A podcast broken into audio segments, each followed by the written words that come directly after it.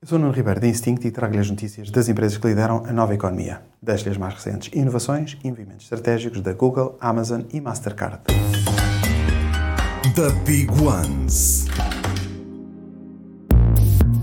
A loja de aplicações da Google, Google Play, vai permitir incorporar ativos digitais nas aplicações e videojogos que são disponibilizados no seu marketplace.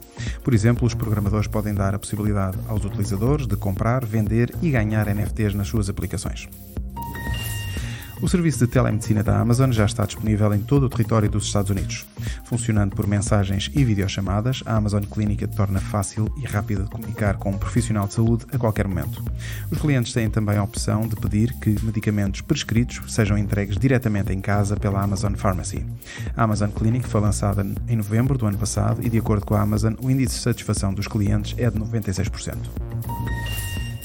A Mastercard lançou este ano um programa de aceleração Web3 para músicos com acesso a formação, ferramentas exclusivas de inteligência artificial e experiências com mentores e artistas.